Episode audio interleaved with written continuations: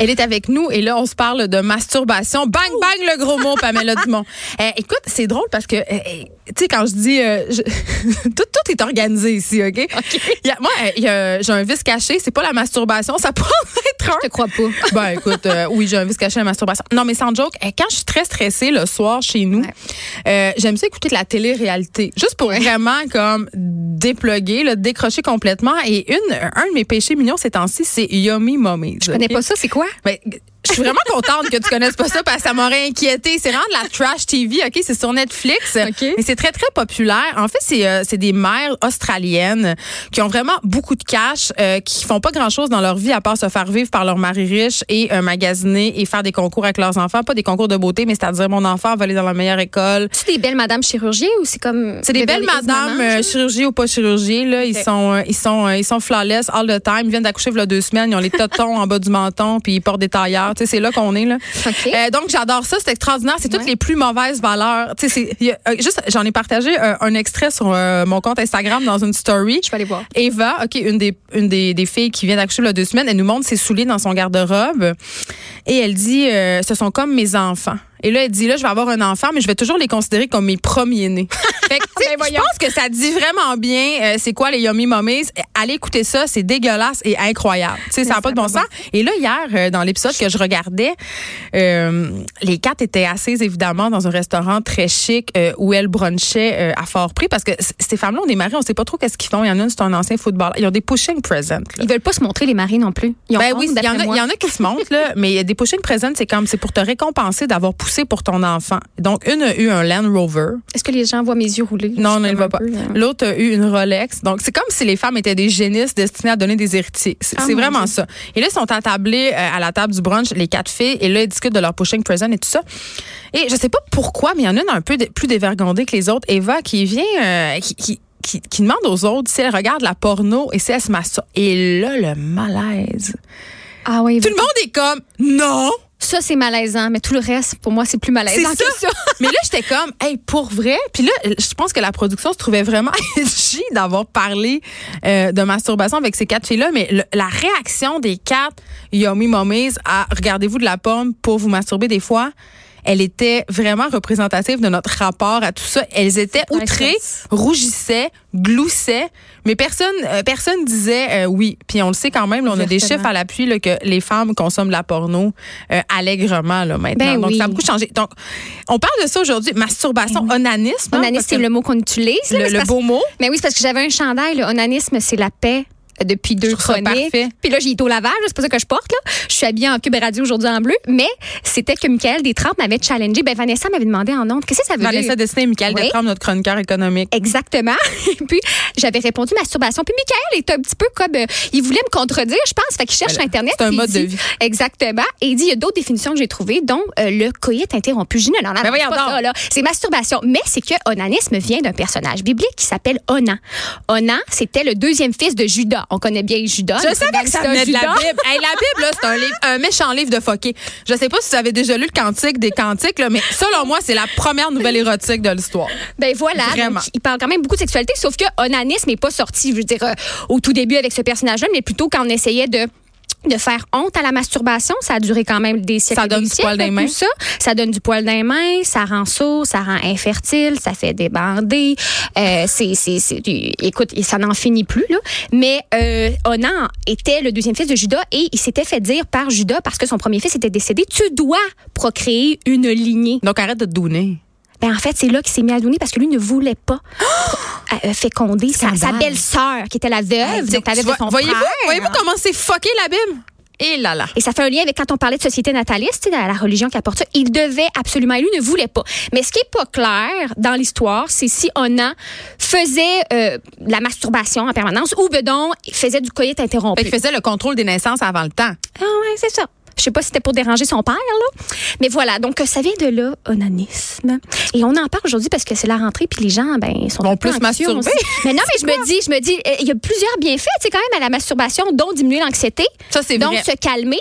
Puis je me dis, mais le monde commence à être stressé parce que là, le trop plein en vient des vacances, tout se passe en même temps.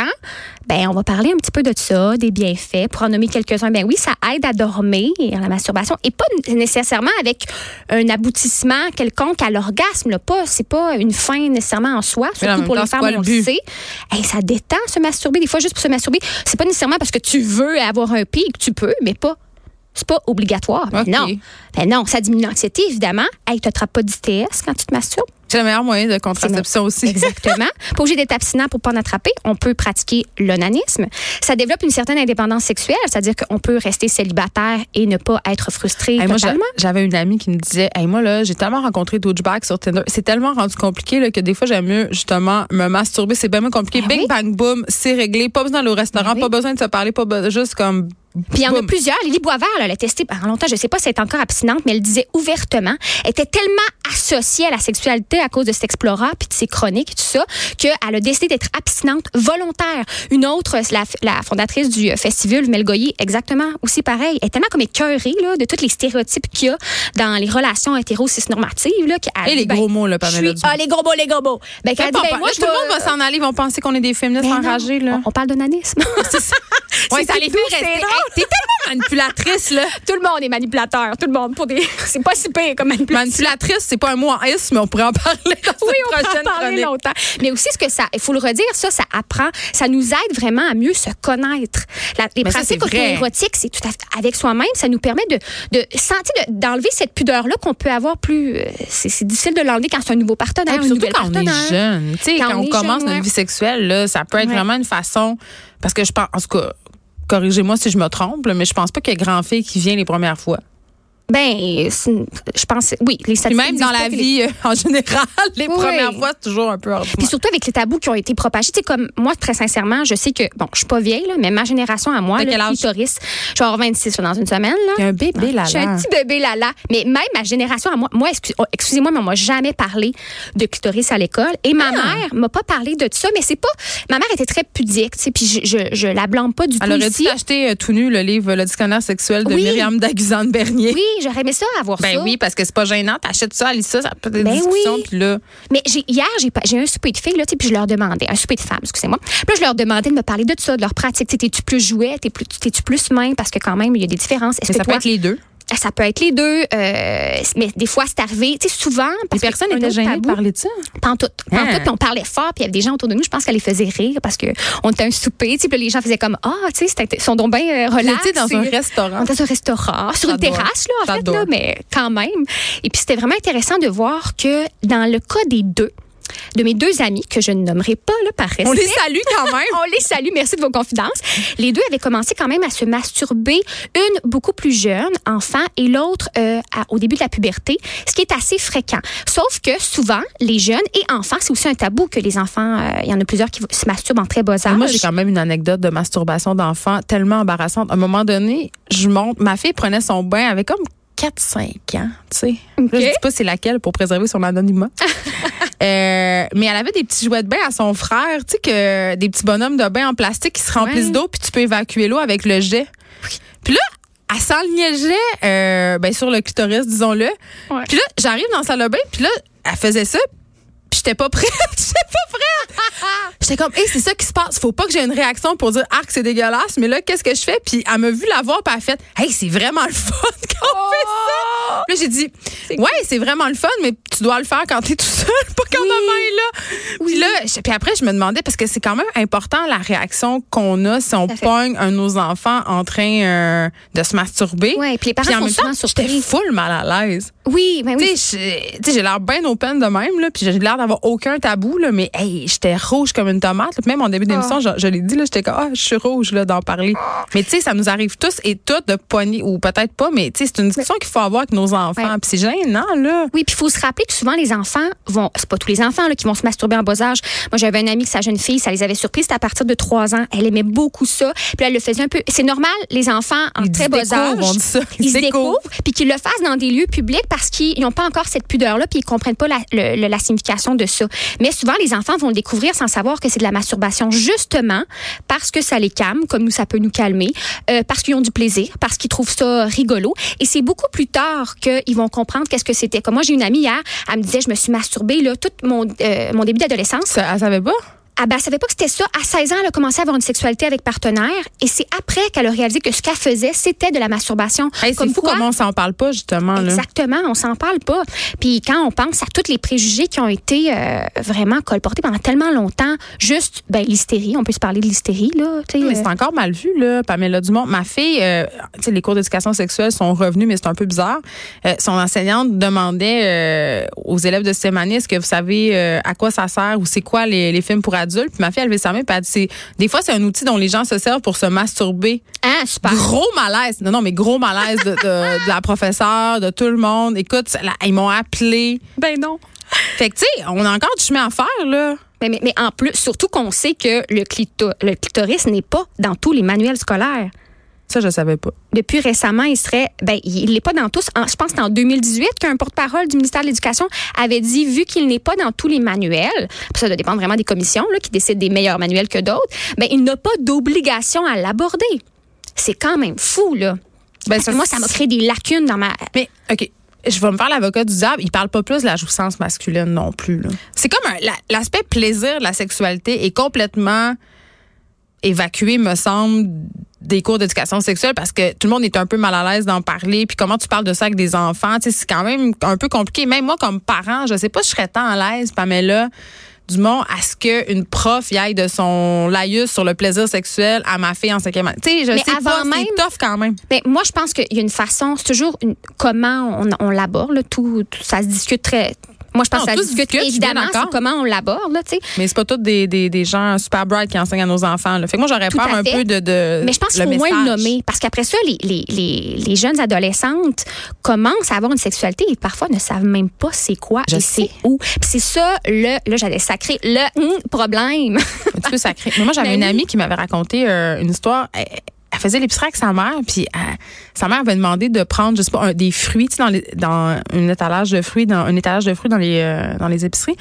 Puis il fallait qu'elle aille chercher tu sais, un petit sac en plastique en haut pour les mettre dedans. C'était la période où les sacs en plastique n'étaient pas encore vus comme des objets démoniaques détruisant la planète. Donc, il a fallu qu'elle qu'elle s'accote sur le petit rack. Et là, ça a accoté con- contre son clitoris. Puis elle a fait « Ouh, c'est le fun! » Et c'est là qu'elle a compris c'était quoi. Oui. Le long d'un rack à prunes. Ça fou, va pas hein? bien, là. C'est fou. Puis il y a d'autres conséquences à ça aussi, c'est que si tu parles pas du clitoris, puis oui, OK, on n'est peut-être pas rendu à ce que les professeurs tiennent des longs discours super euh, Ben, je suis pas sûre qu'on veut ça non plus, comme je disais. C'est Non, a mais au milieu. moins, c'est quand même une partie, ça fait quand même partie de l'anatomie, là. Juste qu'on sache aujourd'hui que ça n'a juste pas de bon sens de parler de, de, d'orgasme euh, clitoridien versus vaginal, là. Ça n'existe Ça, ça existe plus, ça. ben, ça Tout est existe lié. plus. C'est directement, tu sais, le, le fameux point G, qui là, c'est sexiste de dire ça parce que c'est encore le nom d'un médecin homme, là. On pourrait l'appeler le point Hey, C. vraiment lourde, là. Non, non, non, mais appelons-le le point C pour clitoris, qui est aussi Ouais. clitoris qui est débattable, là, parce que tout ça, On peut débattre de, de grecques, tout. là, de tu sais. tous les mots, mais c'est parce que souvent l'anatomie féminine a comme été un territoire de conquête ou comme les trompes de Fallope, ben c'était le docteur Fallope qu'on l'a appelé comme ça. Donc il y a des gens aujourd'hui qui proposent des nouveaux noms parce que c'est pas vrai que ça a été la conquête d'un homme en particulier. C'est comme la rue Amherst, là. On va tout renommer le corps féminin. Oui, je suis d'accord moi. Mais je pense que oui. Mais ça serait, mais ça, ça serait excessivement compliqué de faire entrer ça dans la tête du monde. Ça fait tellement longtemps qu'on appelle les trompes de Fallope. j'ai fait des de beaux noms ici. T'avais-tu lu l'article de Slate qui avait sorti, je pensais l'année passée? Sur les noms de, des Oui, euh, Non, j'avais pas lu. Ben, clitoris, ça, je l'aime moins. Moi, j'aime beaucoup le fait que clitoris, on peut se le réapproprier. Tu sais, un peu comme les personnes, euh, là, je fais un- un- une comparaison super absurde, là, mais tu sais, les personnes racisées à leur race, on n'est pas supposé dire ça, mais se sont réappropriés le mot.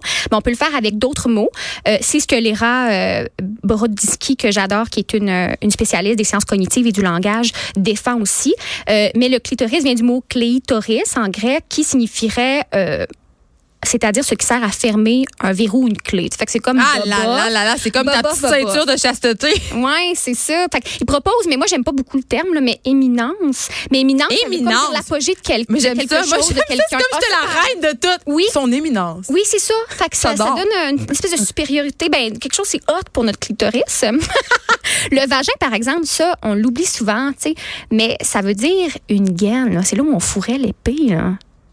Donc, ça fait Ben, tu référence. me. Non, je te niaise pas. Fait que le fourreau. Fait que, tu sais, quand on dit que fourrer C'est pour ça qu'on dit fourré. Je vais arrêter de dire ça immédiatement. Fait que le vagin, tu sais, encore là, tu sais, comme les monologues du vagin, on se le réapproprie. Tout ça, On c'est plus rien juste dire. Ben, euh, vagin. Oh non, gars, j'ai pas de bon remplacement. parce qu'il il, disait trou quelque chose, mais j'étais comme, ah, Trou? non, voyons, trou. Mais il y avait Ah, quelque chose avec peux-tu- trou. OK. Est-ce qu'on va. Là, je vais mettre, je veux qu'on mette quelque chose au clair. Ouais. là. Je pense que c'est important d'avoir un micro pour dire ces choses-là. Ouais. faut arrêter de dire le mot noun. Ouais. C'est vraiment. Non. C'est laid, OK? On, se- non, ça va pas bien du tout. OK, je fais un pacte avec toi. Je vais essayer d'arrêter de dire le mot non. Faut aussi. pas dire noun. C'est inconscient. Je pense que là, on est comme on, on est habitué à le dire. Pourquoi mais on veut tout le temps dire d'autres mots que vagin? C'est ça? Je suis vagin. d'accord. Noun, ça ridiculise totalement notre C'est ça, ça va Je pas. suis totalement d'accord. On dit plus noun. Un que j'aime beaucoup. Sauf pour désigner le chat de Rosemée Témorin qui s'appelle Noun. Je ça Est-ce que c'est vrai? Oui, oui. Ah, wow, Rose aimée. Je suis surprise. En tout cas- Et puis, utérus, par exemple, ça, là, je- mais ça vient de hystérica. Ben, ça, euh, la ouais. maladie de l'utérus. Ouais. C'est quand on- on n'était pas, on fait, on féconde, on portait pas d'enfants, ben là, notre utérus virait fou. Il sécrétait des, euh, soi-disant, des affaires chimiques. Puis là, ça se promenait dans notre corps. Puis c'est ce qui créait la soi-disant hystérie chez qu'on les était femmes. euh, internés dans les asiles, never forget Alice Robbie. Mais ça, ça c'est aussi, parlons du lourd héritage de Freud quand même. Il faut juste nommer le nom pour utérus. C'est nidus. Ni. Un ni. Nidus. C'est beau. J'aime ça. C'est beau. Mais ça réduit encore. euh, ben, en même temps, l'utérus, c'est fait pour ça. là. J'allais dire, ça Mais réduit encore la femme à son, à, son, à son dessin de procréation. Mais en même temps, là, t'as un utérus pour procurer. bon, C'est quand même ça, pareil. C'est ça. Tu l'utilises. Excusez, là, mais c'est ça. C'est ça. Voilà. Que tu l'utilises ou pas. C'est Ouais. ça. Mais, mais. Je veux, je veux qu'on bâche, je peux pas, il faut bâcher Freud un peu. Parce Oui, que, évidemment, ben là, oui. tu as parlé d'hystérique, Ouais. mais quand même, euh, ça vient, tu sais, évidemment, la religion a beaucoup voulu euh, démoniser la masturbation parce que c'est un outil d'indépendance des femmes, justement. Ben Tu sais, ouais. Si t'es indépendante sexuellement, t'as moins besoin d'un mari, donc tu procrées moins, donc ça fait moins de petits catholiques, et etc., de petits musulmans, non, non, non. Euh, mais quand même, Freud, il disait des choses assez, euh, assez incroyables sur la, euh, la masturbation, sur le plaisir féminin. Il disait Oui. que c'était immature. Oui, le plaisir par le clitoris, là, c'était associé aux Enfantin. petites filles, c'était enfantin. Et pour qu'une femme devienne adulte, il fallait absolument qu'elle puisse trouver son plaisir de façon vaginale. Ce qui, Hey, c'est tough. automatiquement, fait quoi? Qu'on doit avoir une pénétration? Je sais c'est que pas de bon sens, ça met une pression euh, de fou. Puis, euh, ah, tant qu'à parler pénétration, tu me trouveras pas le fun. Mais il y a quelqu'un qui a remis en cause le terme préliminaire.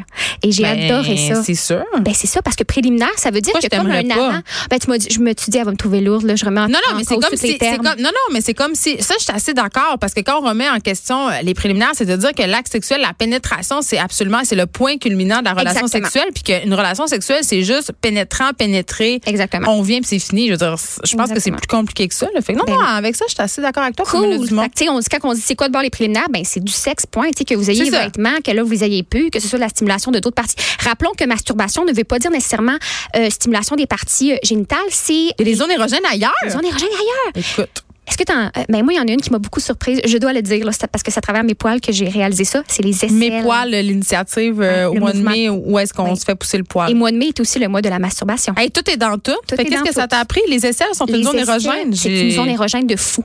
Ben, le voyons donc, c'est un, c'est un peu dégueu. fou. Ben moi, désolée, mais Léchez-moi jamais l'aisselle. Ben, moi, je dirais ça aussi à, à- à tout le monde. Léchez-moi jamais l'aisselle parce que c'est extrêmement intime et personnel. Moi, je suis très longtemps avec mon partenaire. Son odeur, son odeur d'aisselle, tu sais pas son Ah, c'est odeur les de bactéries, là. Les phéromones, c'est Ouais, fou. c'est- Et dans la L'amour est littérature, chimique, on l'a appris vendredi avec Catherine Parent. Ben, c'est tout à fait, c'est vrai ça là, là, ce que ça crée, c'est le cerveau en premier l'organe, mais les aisselles, moi c'était une surprise, OK, je m'attendais pas à ça. À un moment donné, j'avais mes aisselles poilues et mon chum m'a donné un m'a embrassé là. Puis ça m'a fait de quoi là? Puis depuis ce temps-là, j'ai fait mais voyons comment ça ça m'a c'était c'était une surprise là, j'avais rien de de, de, de réfléchi. C'est pas une perverse de- polymorphe, là, Dumont. Ben, là, je pense pas là. J'espère pas. Mais, Mais- c'est vrai, OK. quand même. et puis l'odeur de la personne, tu sais quand je dis pas quand la personne vient de faire un marathon là, puis qu'elle s'est pas changée, là, je parle pas de ça mais je parle de la vraie odeur de la personne. Tout est tellement aseptisé de nos jours, mais normalement les phéromones, ça se propage beaucoup mieux par les poils. Puis quand Oui, on aime puis la quelqu'un sueur et tout ça. par la sueur, la vraie sueur de la personne qui a pas encore des bactéries, mais on est supposé d'être attiré. Ça, ça s'appelle le musc, en fait. Et tu sais que la plupart des parfums qui se vendent le mieux au monde en contiennent. Reproduisent Bon, cette odeur-là. Donc, tout est dans tout et tout s'explique scientifiquement. Bref, masturbons-nous allègrement. Je pense Ben, que c'est ça la, là. la- la morale de ce. Ben, peut-être. Moi, je pense que je vais attendre après l'émission. Je sais pas toi. toi, tu peux y aller. Merci, Pamela Dumont. On s'arrête un instant. De 13 à 15. Les effrontés.